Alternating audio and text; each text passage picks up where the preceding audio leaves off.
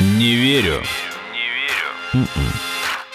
Подкаст для тех, кто не любит, когда его обманывают. Не верю.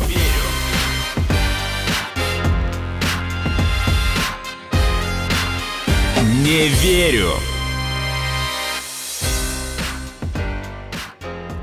Здравствуйте. Это подкаст «Не верю», где каждую неделю вместе с экспертами мы обсуждаем самые интересные фейки, мифы, мистификации и заблуждения. Меня зовут Артем Буфтяк, мои соведущие Наташа Шашина. Привет всем. Игорь Кривицкий. Здравствуйте. И, ребята, я думаю, вы в курсе, что у нас намечаются тут выборы. Ближайшие три дня. Да. И я вот поспрашивал друзей, буквально вчера тоже общался со знакомыми, и никто не понимает вообще, Зачем это? они нужны? Ну, там, ну, это выборы депутатов. Куда, для чего. За кого голосовать и так Да. далее. Почему в некоторых регионах Что за дума, больше что за заксобрание. В общем, одного бюллетеня? очень много людей, да, не понимают, что происходит. Поэтому мы решили сегодня сесть, разобраться, и помогут нам в этом наши эксперты. Политолог Александр Коньков. Здравствуйте, Александр. Здравствуйте. И политолог и политический обозреватель Наталья Елисеева. Наталья, добрый день. Здравствуйте. Коллеги, давайте начнем, наверное, с самого простого вопроса.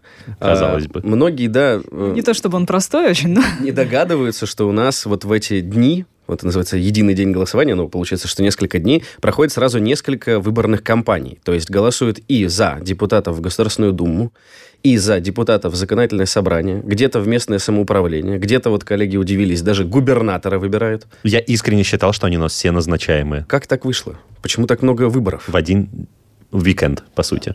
Здесь на самом деле все довольно просто, потому что действительно у нас разные выборы разных уровней проходят все в один день.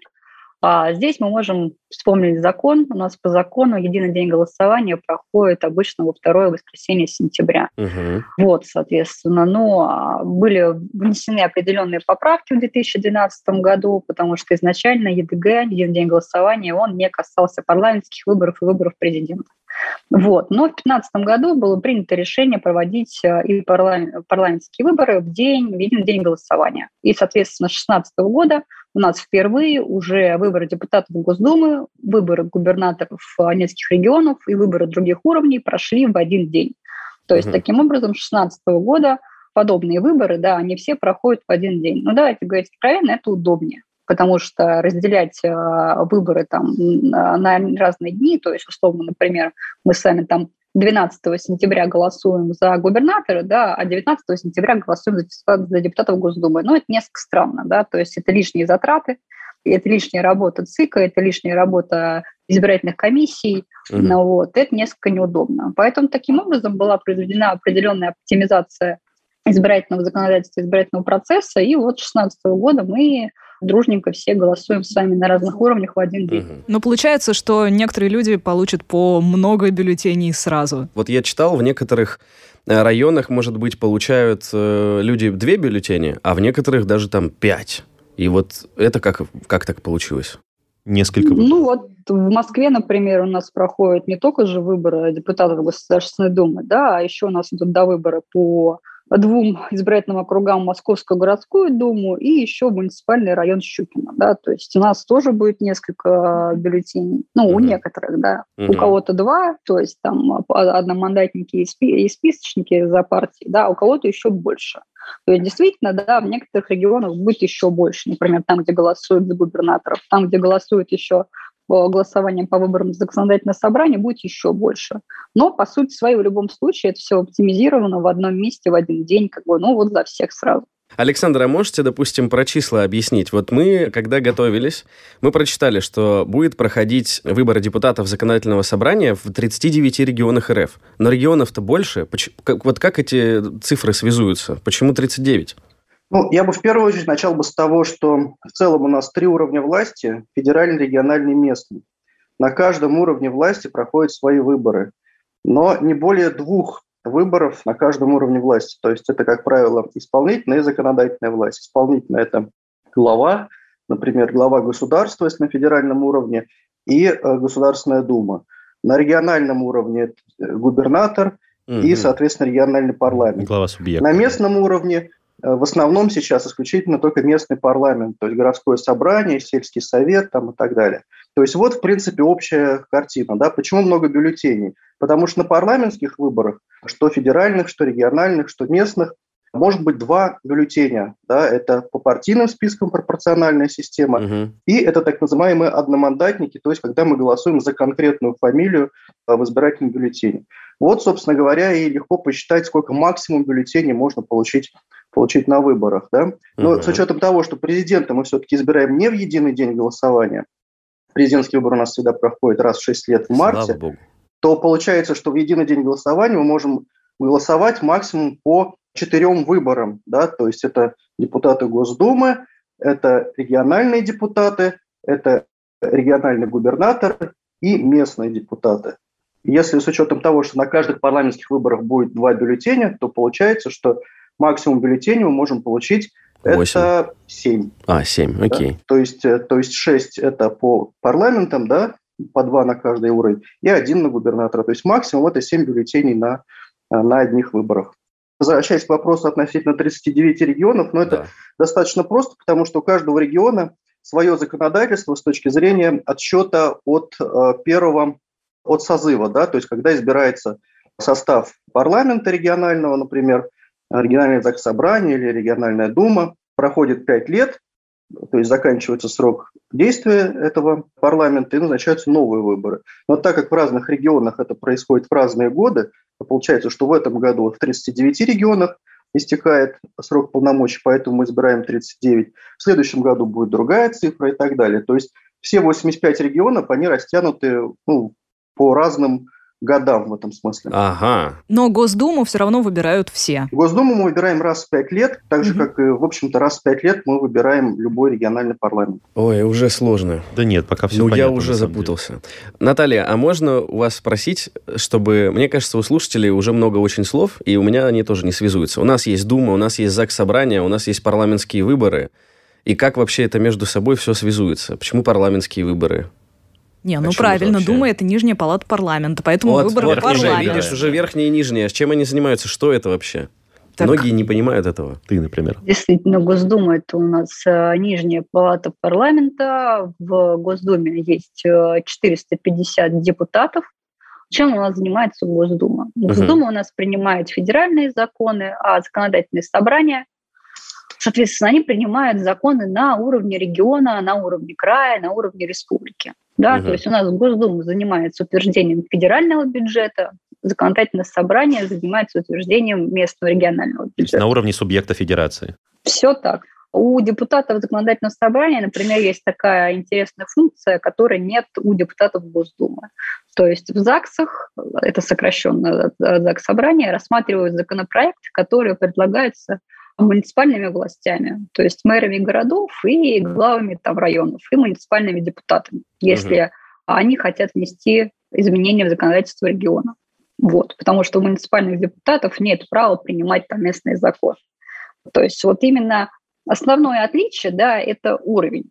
Потому что Госдума – это уровень федеральный, да, это все, что касается федерального законодательства, да, это все, что касается там, федерального То бюджета. есть на всю страну. Законодательное, да, ну, на всю страну все так. Законодательное собрание – это уровень одного региона, одного там края, одной области. Мгм. То есть это Одной вот основное республики. отличие, ну вот да, то есть максимально упрощенно простыми словами, Вот вот, да. это просто в уровнях на всю страну и на область, на регион, на субъект федерации. А вот получается, что в Москве Мосгордума, а вот в Питере Заксобрание. По факту они как бы одного уровня, да? Просто это... Почему названия разные? Это исторически так сложилось просто? Ну, по сути, да, это то же самое, что у нас мэр Москвы, да, хотя по факту это ну, глава. Голова субъекта, да. То- Да, глава, да, соответственно, год. А, Поэтому, ну, хотя в Санкт-Петербурге, да, у нас не мэр Санкт-Петербурга, да, а губернатор Санкт-Петербурга. Вот, то есть, по сути своей, как бы, значения, они абсолютно одинаковые и идентичны. Мгм. Но вот есть, скажем так, определенные различия в названиях, хотя, к счастью или к сожалению, не знаю, значение от этого не абсолютно не меняется. Александр, а вы еще сказали, что у нас будут получать бюллетени с одномандатниками и партийными списками. Ну, не с одномандатниками, Да. конечно, А, ан- бюллетень, где есть одномандатники, Один мандат. Да. Одномандатник. одномандатники и партийные списки. И вот здесь тоже многие люди сталкиваются с тем, что им не до конца понятно, в чем разница, почему в одном листе они видят фамилии, в другом тоже вроде фамилии, но эти фамилии, они вроде как бы в списке и, и за партию? И то есть какой механизм здесь выбора? Дело в том, что как бы, чтобы создать максимально такие широкие возможности для избирателя быть представленным в разных парламентах, да, на разных уровнях, федеральном, региональном, на местном, у нас во всех представительных органах власти избирается состав депутатов по э, двум критериям. Это половина депутатов, по крайней мере, на федеральном уровне, по партийным спискам, то есть списки потенциальных кандидатов в депутаты формируют партии. Партии составляют списки депутатов, списки кандидатов в депутаты, идут с ними на выборы и просят избирателей голосовать за себя как за партию, доверяя партии определять состав своих депутатов в парламенте. Угу. Половина депутатского корпуса избирается под так называемым действительно одномандатным округам, что означает, что вся страна, ну или весь избирательный округ, если, например, мы говорим о регионе или муниципалитете, поделен на количество округов, соответствующее количеству мандатов, которые распределяются на выборах. Вот применительно к Государственной Думе это 225 мандатов. То есть вся территория страны поделена на 225 округов, в каждом из которых идет отдельная избирательная кампания. То есть отдельные кандидаты выдвигаются, проводят агитацию, да, призывают избирателей конкретного округа проголосовать за них, чтобы они представляли население этого округа в составе парламента.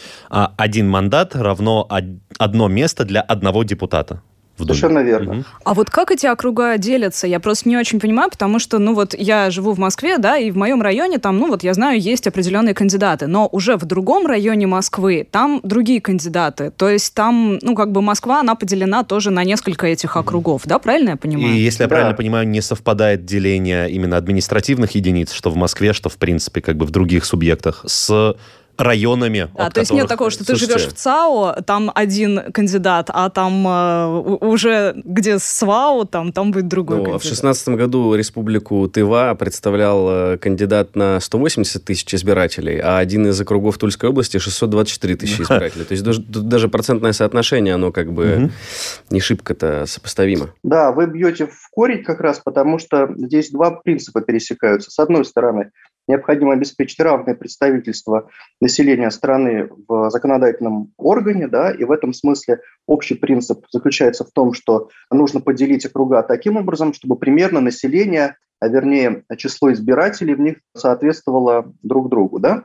Это основной принцип. Но есть второй принцип, который заключается в том, что Российская Федерация – это федеративное государство, в котором регионы равноправны. И в этом смысле, с учетом того, что у нас есть крупнонаселенные регионы и малонаселенные регионы, введено правило, в соответствии с которым обязательно регион должен представлять хотя бы один депутат. То есть у каждого субъекта федерации должен быть хотя бы один собственный депутат. Угу. И в результате получается, что если у нас есть субъекты федерации, где население даже меньше, чем округ Москвы, да, и даже, э, даже там иногда бывает район Москвы, угу. но все равно этому региону предоставлено право самостоятельно выбирать себе депутата Государственной Думы.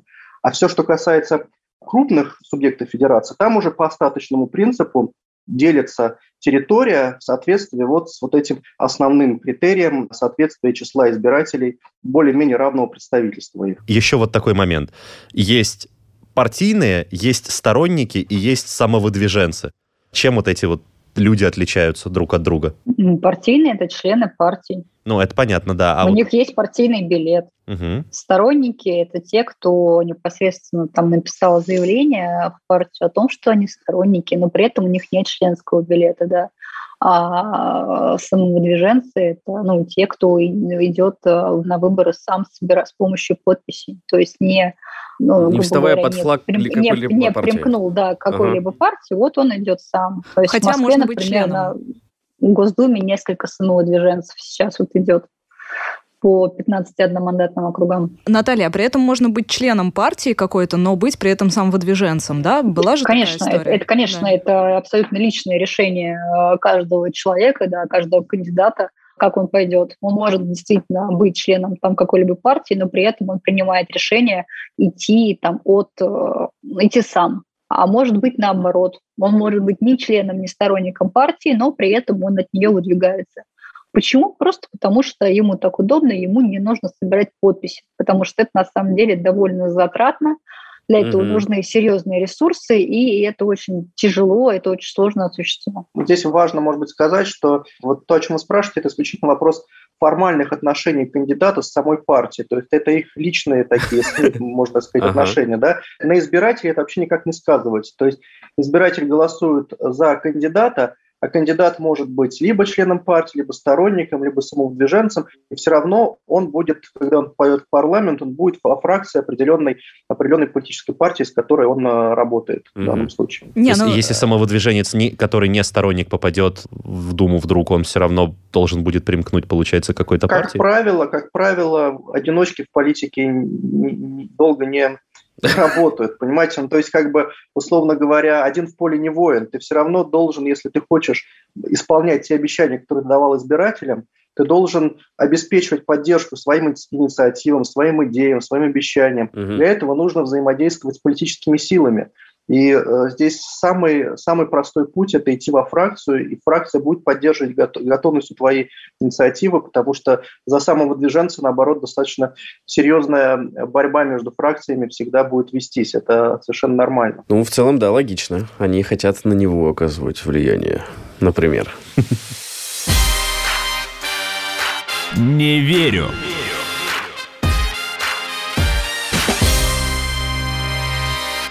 Наталья, а может получиться такая ситуация, когда я прихожу, допустим, получаю бюллетень, и у меня там партийные списки. И в одном из этих списков я вижу человека, который, ну, там, не знаю, я о нем слышал, я читал его, там, не знаю, предвыборную кампанию, он ходил на его агитацию, он мне нравится.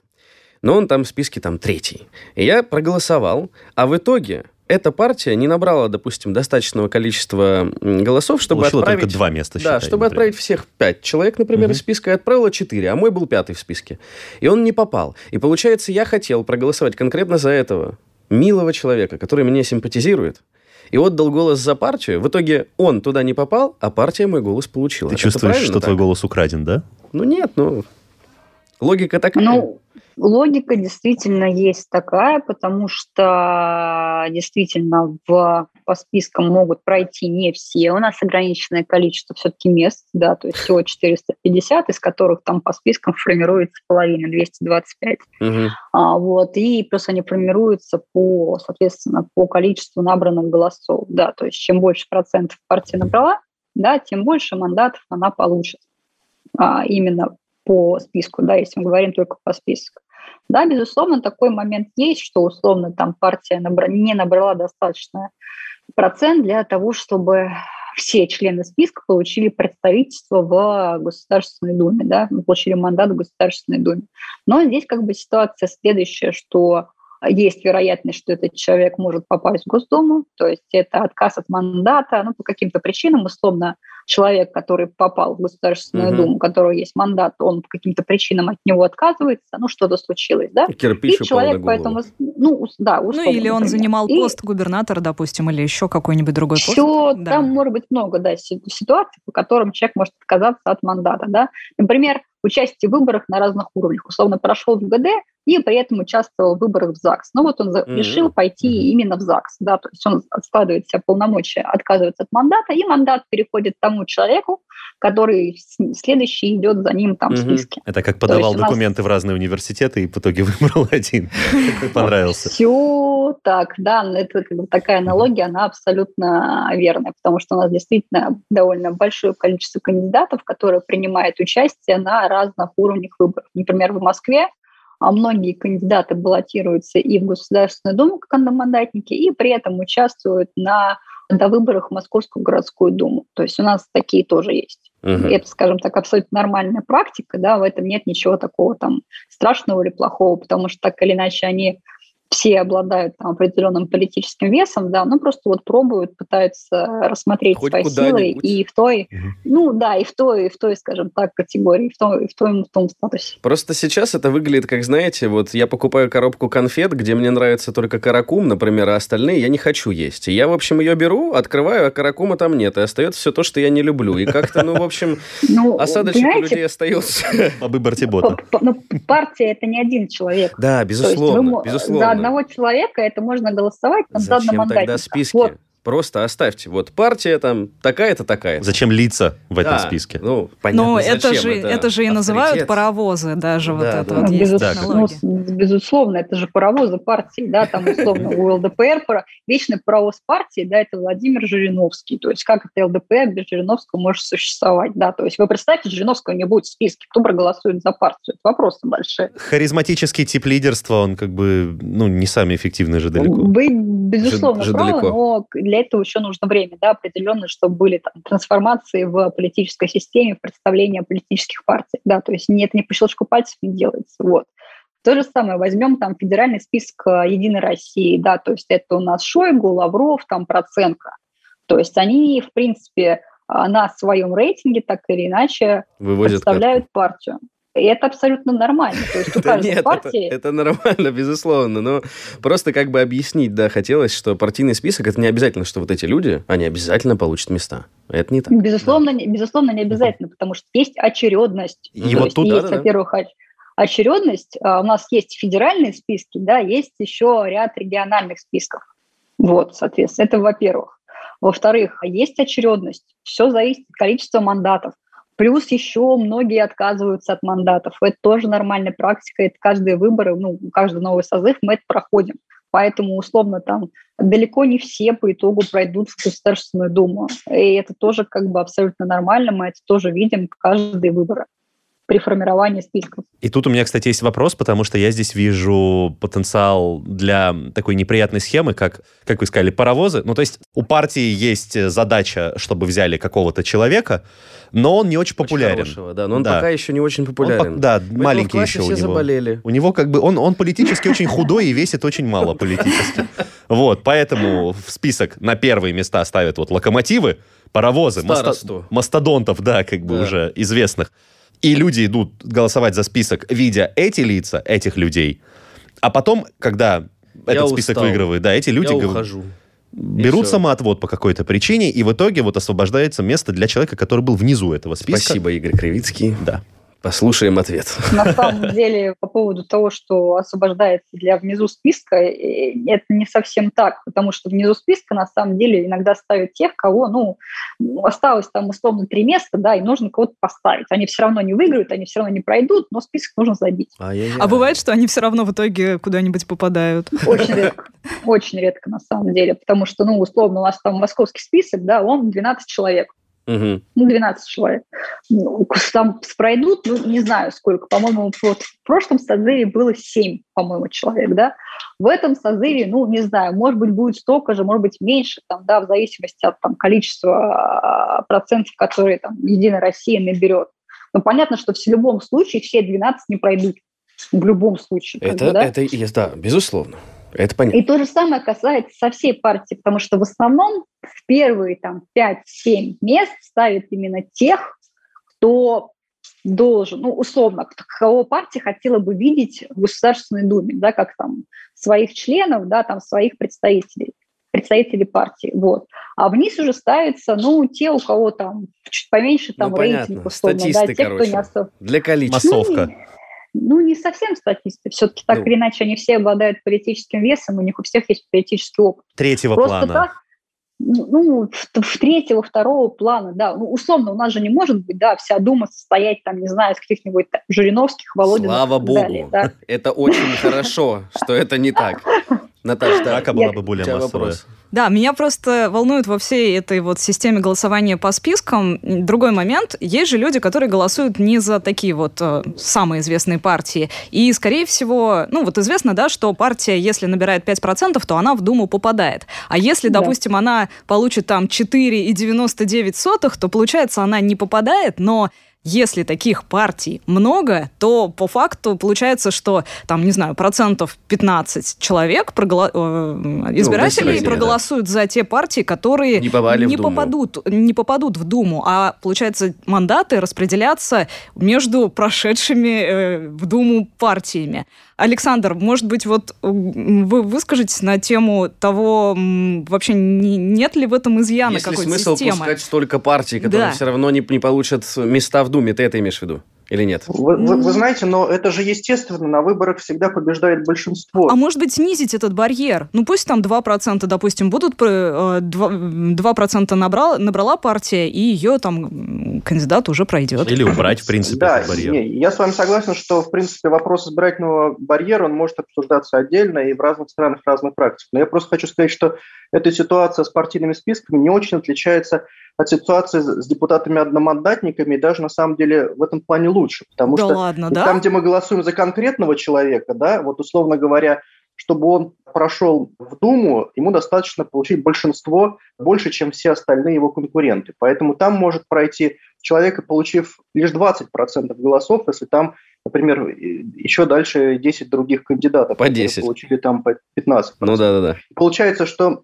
в одномандатном округе только 20% избирателей представлены будут в Думе, а 80% не представлены. Ага. Да? Интересно, а да. Вот в э, случае с партийными списками такая ситуация исключена, потому что здесь, наоборот, вот за счет этого избирательного э, барьера все-таки минимизируется число тех, кто не будет представлено в парламенте. Поэтому с этим нужно смириться и просто понимать, что, ну, действительно, для того выборы и проводятся, что э, выборы – это процедура определения лучших, а лучшие по определению не могут быть все одновременно. И в этом смысле все-таки какой-то отсев должен быть. Но другое дело, что вы правы насчет избирательного барьера, что если его снижать, то, конечно, больше людей будет представлено в парламенте. Здесь еще один момент тоже, который, мне кажется, важно упомянуть в контексте того, что партии не все набирают вот эти 5%. Да, не все набирают. Но зато у нас по закону, если партия наберет 3% голосов, она пусть не пройдет в Госдуму, но зато она будет получать федеральное финансирование из федерального бюджета. У них будут ресурсы для того, чтобы да. осуществлять политическую деятельность, пусть не в рамках парламента, но политическую деятельность можно осуществлять по-разному. Можно на местном делать, уровне. Э, можно заниматься парламентскими э, кампаниями на региональном, на местном уровне. Можно заниматься проведением митингов, проведением разного мероприятия конференции там и так далее. Это внушительные суммы какие-то? Это, в принципе, серьезные суммы, да. За один голос партия получает за голос одного человека, есть определенные там формулы, да, которые ну, позволяют... коэффициент, видимо, какой-то.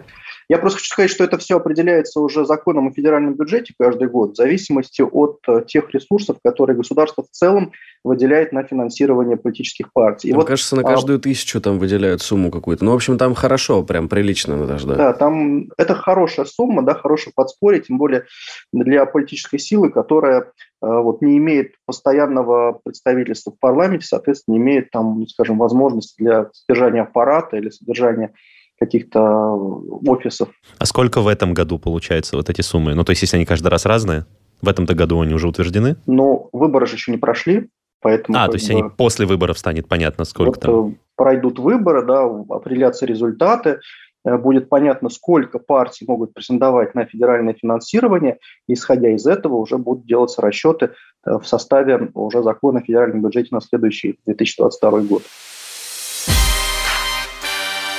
Не верю.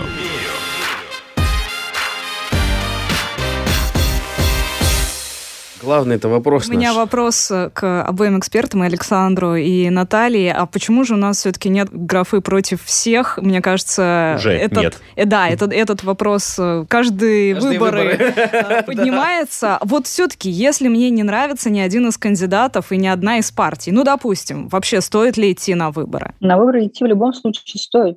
Таким образом, человек проявляет свою ну, гражданскую позицию, он выражает свое мнение. То есть позиция, что разберутся без меня, на самом деле, она очень сомнительная. Потому что, ну, все-таки мы должны как-то развиваться именно с точки зрения гражданского общества. То есть и гражданское общество, оно обычно в этом плане довольно сознательно, да, если это ну, взрослое, выросшее гражданское общество, которое вообще понимает, что вокруг происходит, и понимает, что представители этого общества должны участвовать в политических процессах страны. То есть выборы – это довольно важный процесс. Здесь-то как понятно. Бы там, как бы там что ни казалось. Но Наташа же говорит о ситуации, ну, вот... когда она пришла, и она просто не хочет ни за кого из них отдавать голос. И, Смотрите. И тут... все-таки, когда была графа против всех, когда-то, да, было же такое по закону, что если против всех кандидатов проголосуют больше граждан, чем за обладателя самого большого результата, то кандидаты проигрывают, назначаются повторные выборы. В принципе, это выглядит достаточно разумной практикой. Ну да.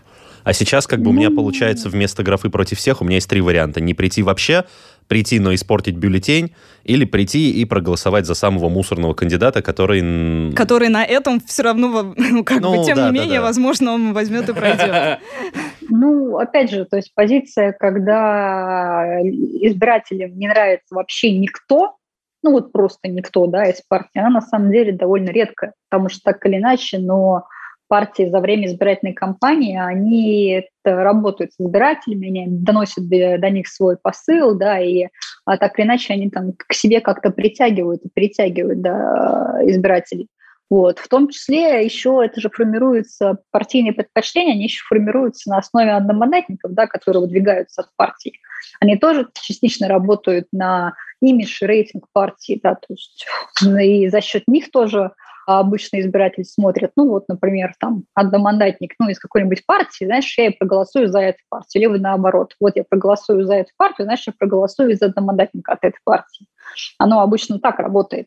Я вам больше скажу, на самом деле, ты избиратели зачастую не знакомы со всеми кандидатами и не знакомы действительно со всеми партиями. Да, а уж тем более с программами. Безусловно. С программами, да. Я как человек, который в этом году изучил все программы партии, да. И, и что скажете, там вообще реалистично то, что там описывают, или фэнтези? Ну, давайте возьмем, например, эм, партии роста, да, они у нас, у нас предлагают, у них программа а на одну страничку, Титов? они у нас предлагают внедрить 5G везде уже завтра. Mm.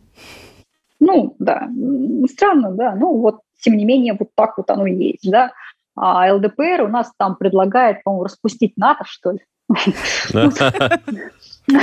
Ну, как бы есть некоторые забавные пункты, и, кстати, вот как бы ни казалось, но, наверное, самая более-менее приземленная программа, где есть проблемы людей, то есть там, например, водопровод, а, то есть какие-то моменты ЖКХ, то есть то, что реально волнует более-менее среднестатистического избирателя, почему-то есть только у ядра. То есть как бы там к ядру никто не относился, да, но вот самая более-менее приближенная к народу программа партии только у «Единой России». Обещать не значит жениться. Это... Мои слова с языка снял просто. Это безусловно, но я имею в виду тому, что даже на таком уровне, ну вот на подготовке, да, к выборам, да, то есть так или иначе, к сожалению, некоторые партии решили понаписать, э, не знаю, там либо непонятные талмуды, да, которые никто не прочитает, либо они вот написали по страничке, но к этой страничке очень большие вопросы, потому что ну, избиратель за это просто не проголосует никогда, если он откроет эту программу. Ну хорошо. Значит, ваша позиция в том, что все равно человек, если хоть сколько-то интересуется политикой, то он не попадет в ситуацию, когда э, он ни за кого не хочет отдать голос. И в целом я с вами согласен, потому что когда ты начинаешь ну, знакомиться с этой историей политической жизнью, действительно ты поймешь, за кого, ну, наверное, правильнее было бы отдать голос, потому что, как вот Наташа любезно нам заметила, у нас отменили же вот эту историю, что если минимальная явка, то... Это не минимальная явка, отменили историю про, ну, против всех, собственно. Нет, и еще, что нету а минимальной у нас же нет явки. Сейчас порога ну, явки. Наташа да, этого еще не успела заметить. Да. Порог, порога явки у нас нет сейчас, да. Ну вот. И получается, что просто в рамках протеста я не пойду, тоже бессмысленно. Угу. Хорошо. Александр, а у вас какая позиция? Почему нету э, графы против всех? Я бы сказал, что, на мой взгляд, это показатель политической культуры, растущей все-таки политической культуры, потому что наличие такой графы – это все равно обман избирателя. Это все-таки не, э, не ведет к какому-то позитивному эффекту. Да? То есть, да, человек может выразить свою позицию, безусловно, с этой точки зрения все согласны. Но выборы не, ну, Александр, а не только для того, не только для того, чтобы позицию выражать, для того, чтобы орган сформировать, да, действующий. А получается, что те, кто голосуют против всех, они, по сути, свои голоса, так или иначе, по итогам, перераспределяются их голоса в пользу э, тех партий или тех сил, которые побеждают. Да? Поэтому, голосуя против всех, по сути своей, вы голосуете за победителя. За победителя. Угу. Вот. И в этом смысле, конечно, у людей есть э, потребность выражать свои какие-то протестные настроения, в том числе и в, рам- в рамках избирательных кампаний. Но это нужно делать да, какими-то путями, которые все-таки укладываются в конструктивное русло. Да? Ну, то есть выберите себе партию, которая, э, которая в данном случае лучшая из зол, да, так скажем, та, которая представляет все равно какие-то в меньшей степени вот, ужасы, которые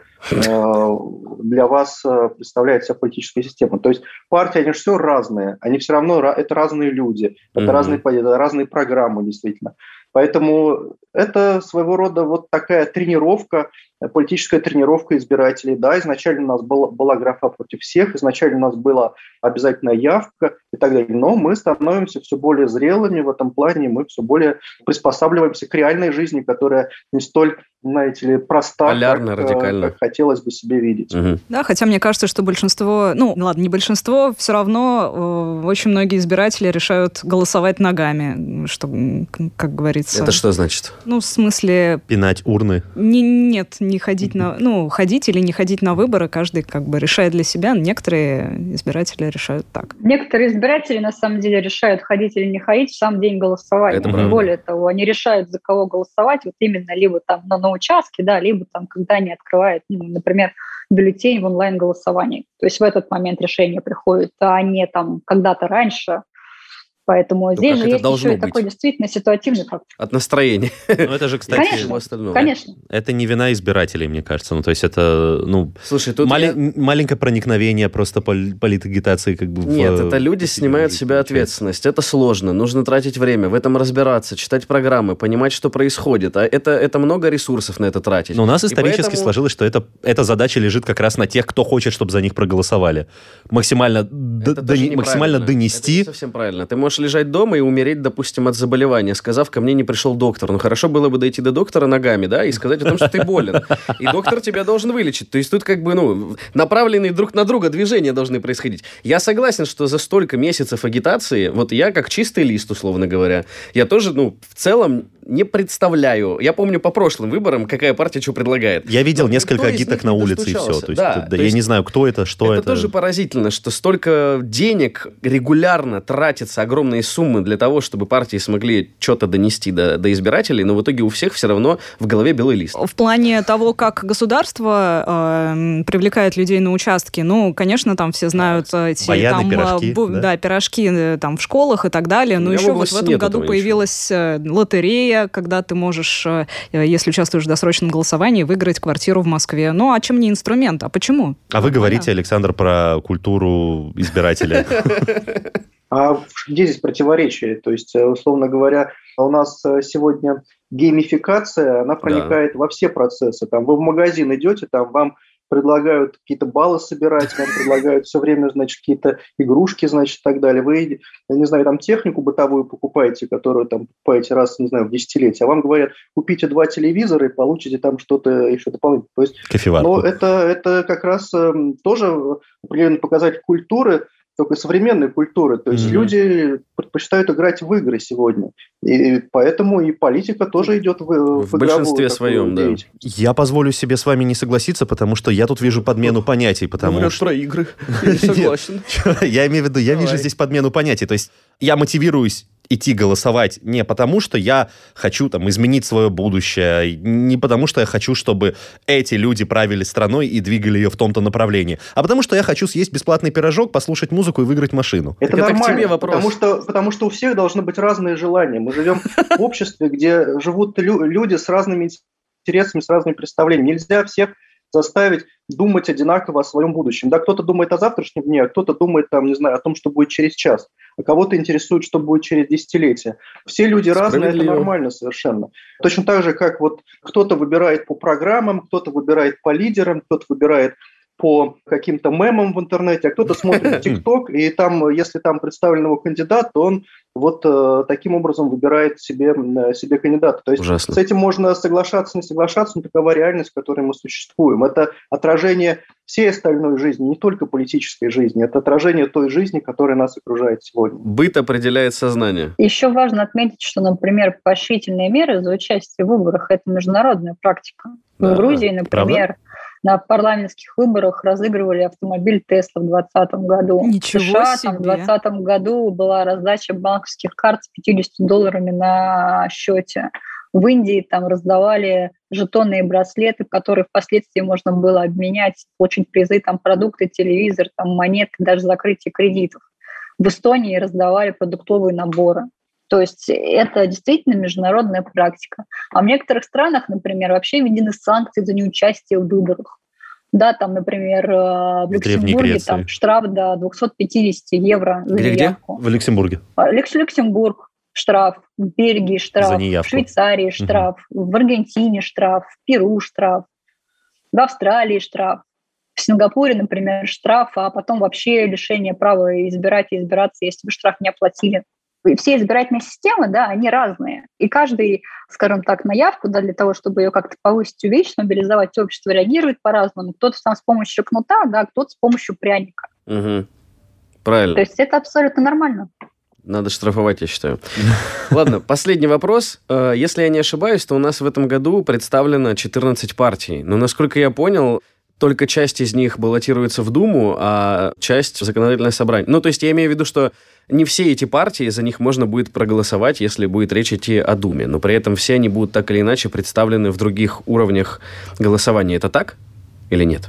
Ну, у нас достаточно много партий, гораздо больше, чем 14. Дело в том, что чтобы баллотироваться, выставлять своих кандидатов на определенных выборах, в частности на федеральных, нужно иметь опыт э, побед э, на уровнях более низких. Угу. В этом смысле 14 партий – это те партии, которые уже э, побеждали на региональных и муниципальных выборах.